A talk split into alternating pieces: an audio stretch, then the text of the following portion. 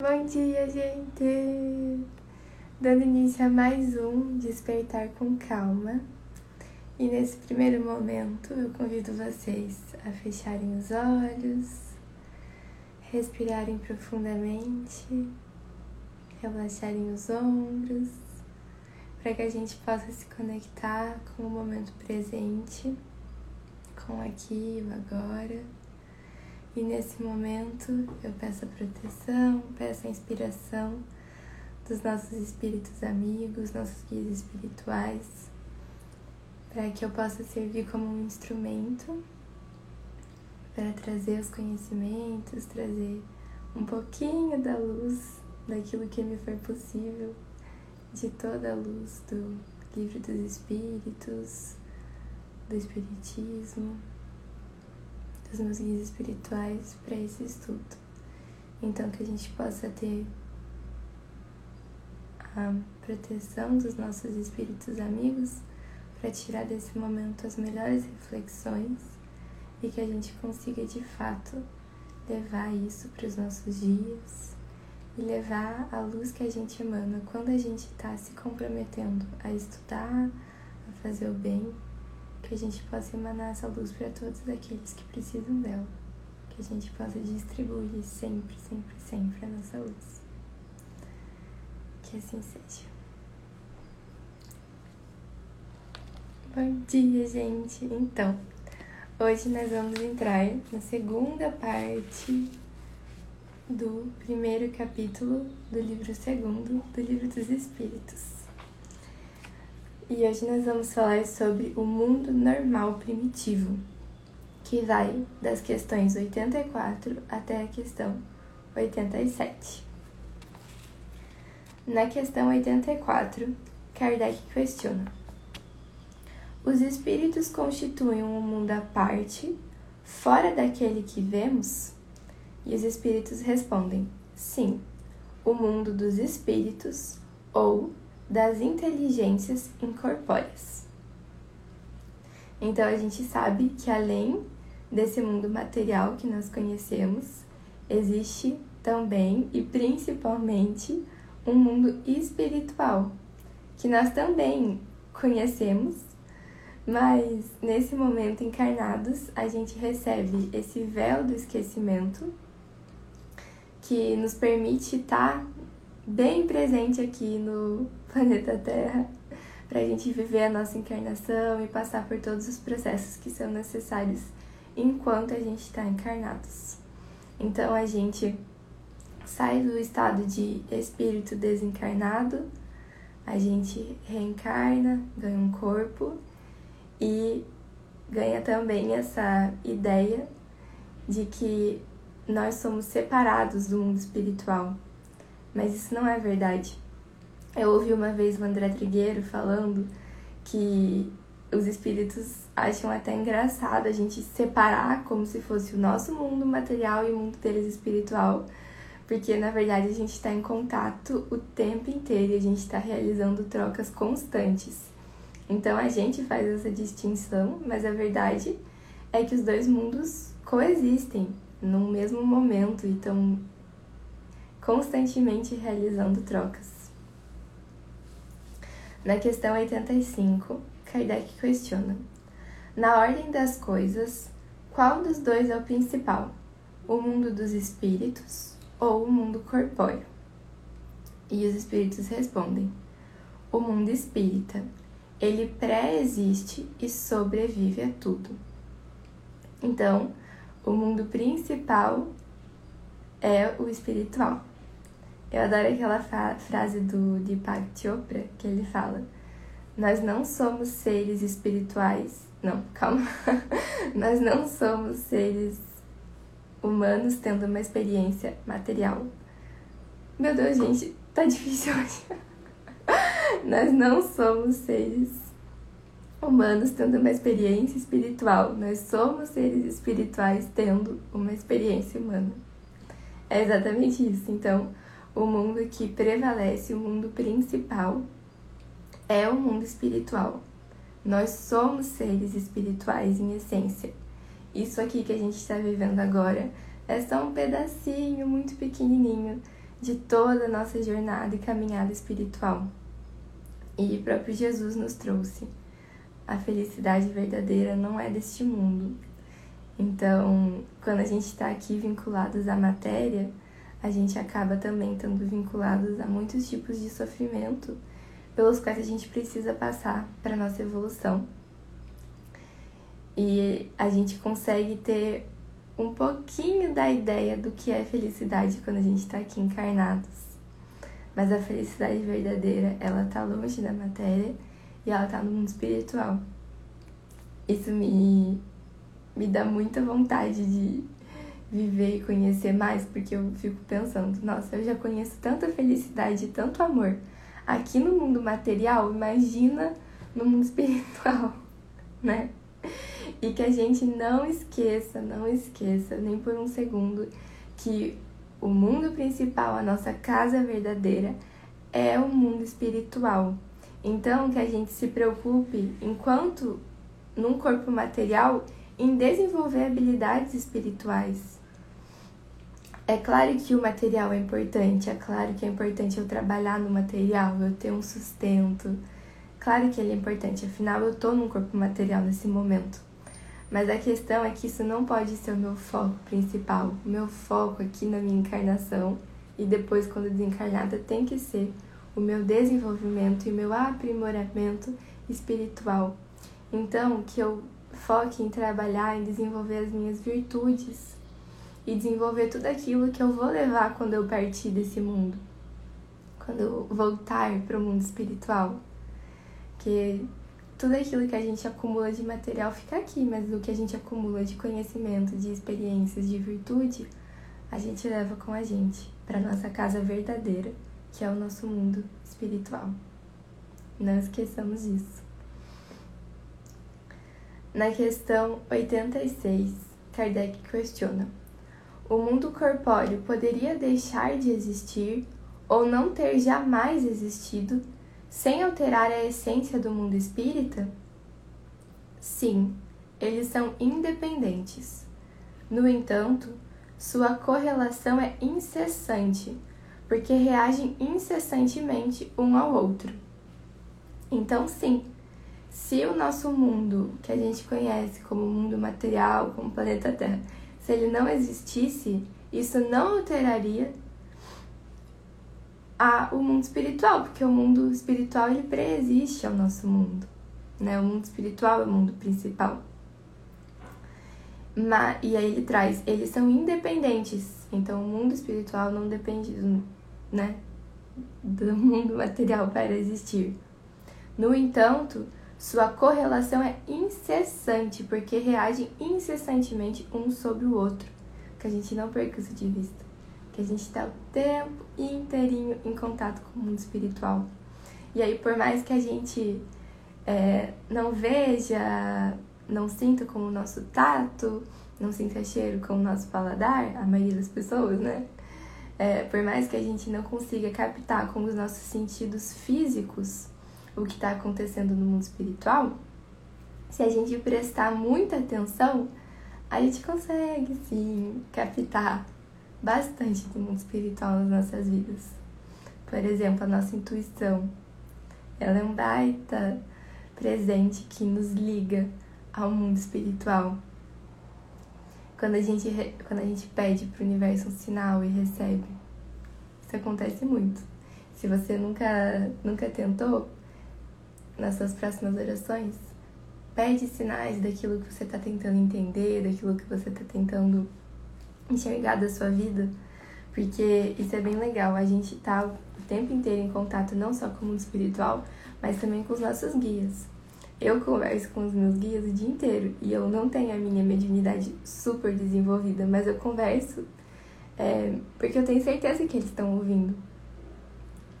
E muitas, muitas vezes eu peço sinais, eu peço ajuda e eu sempre recebo. É incrível, incrível.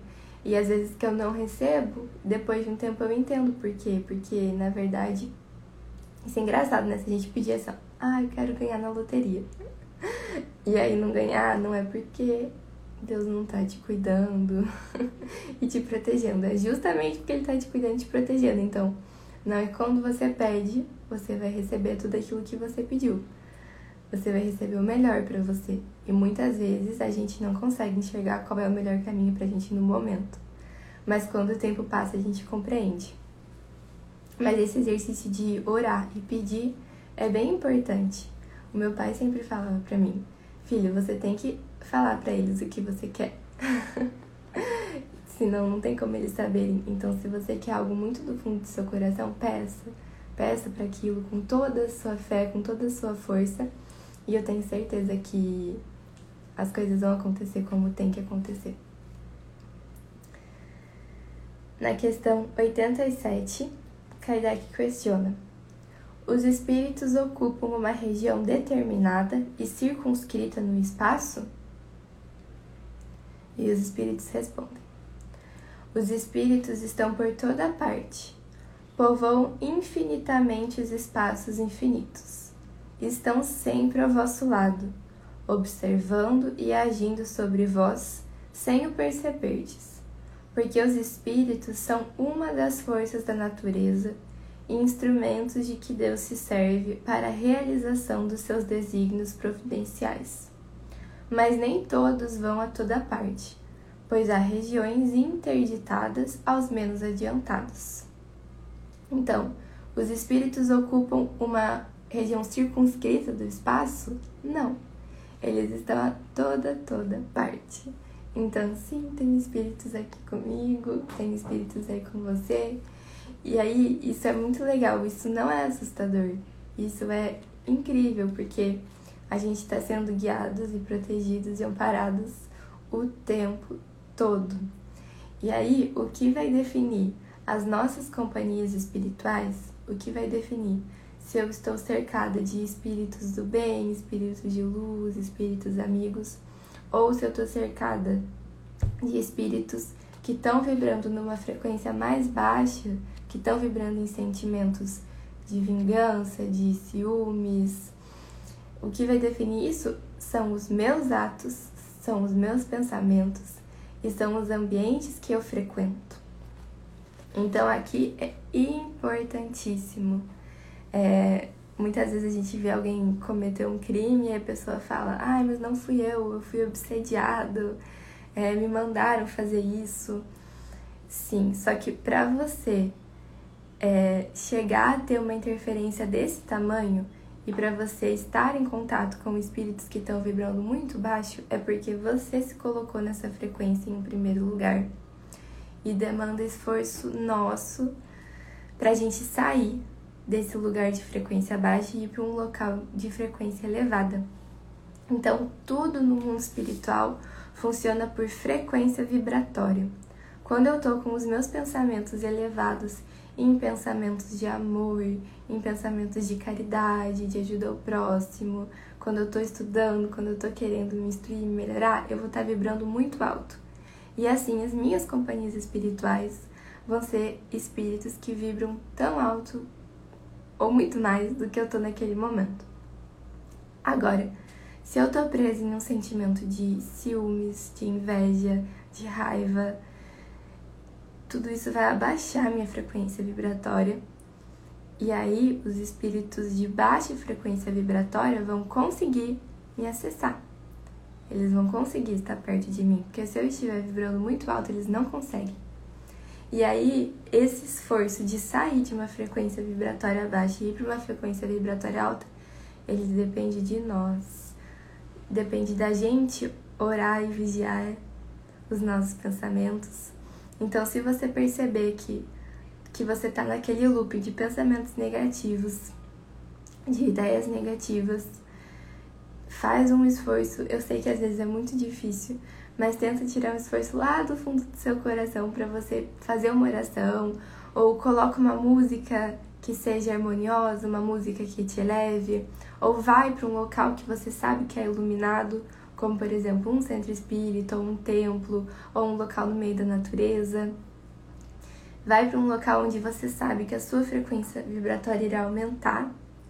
Tenta mudar o curso dos seus pensamentos, Porque uma vez que você sai desse lugar de estar tá vibrando bem baixo, fica bem fácil para os espíritos do bem, para os espíritos superiores virem e te auxiliarem. Então isso é bem legal, porque a gente vê que existe toda interferência espiritual, mas isso não tira o nosso mérito e a nossa responsabilidade. Então, a gente não pode colocar a culpa nas influências espirituais, porque quem decide aonde a gente vai estar energeticamente é a gente, através dos nossos atos e dos nossos pensamentos.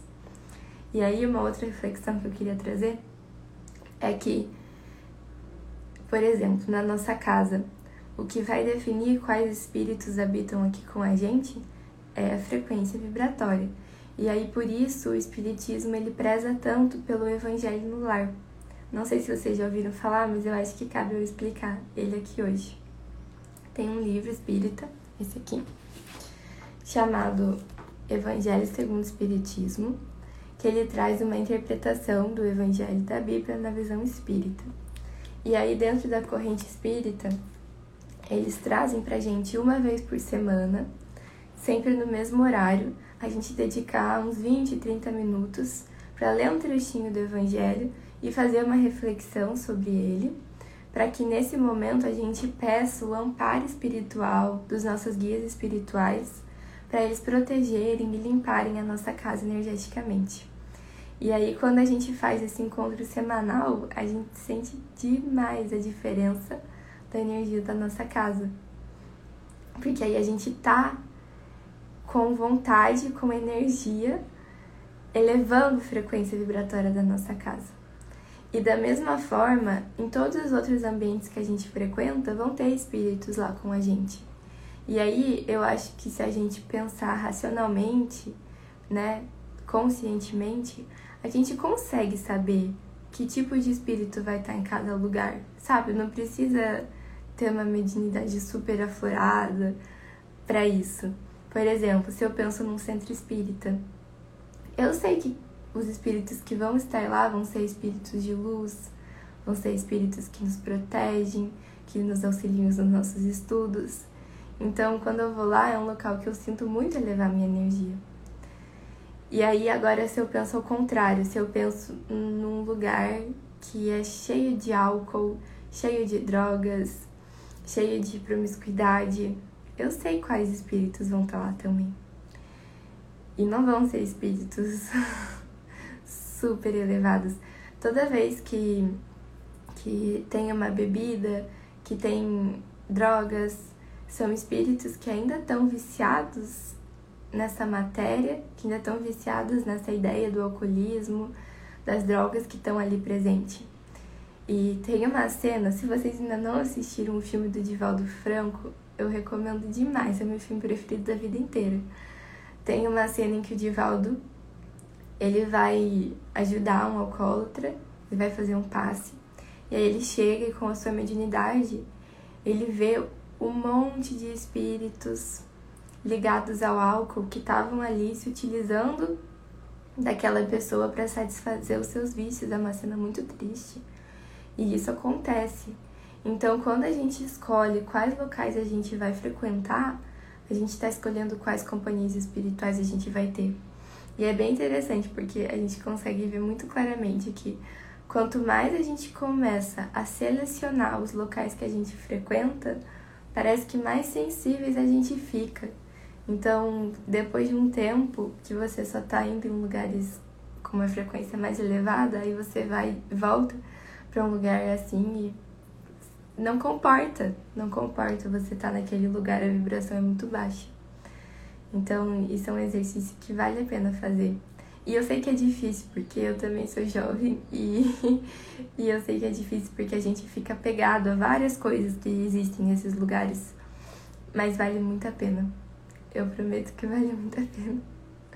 E, e é isso. Quando a gente está na natureza, quando a gente está em locais elevados, a gente se eleva junto. Se a gente está num local de frequência baixa, a gente abaixa junto. Então, por hoje a reflexão que eu queria deixar é essa. Assim finalizamos mais um Despertar com Calma. Gratidão, gente, a todos que estão aqui sempre acompanhando e fazendo esse estudo possível.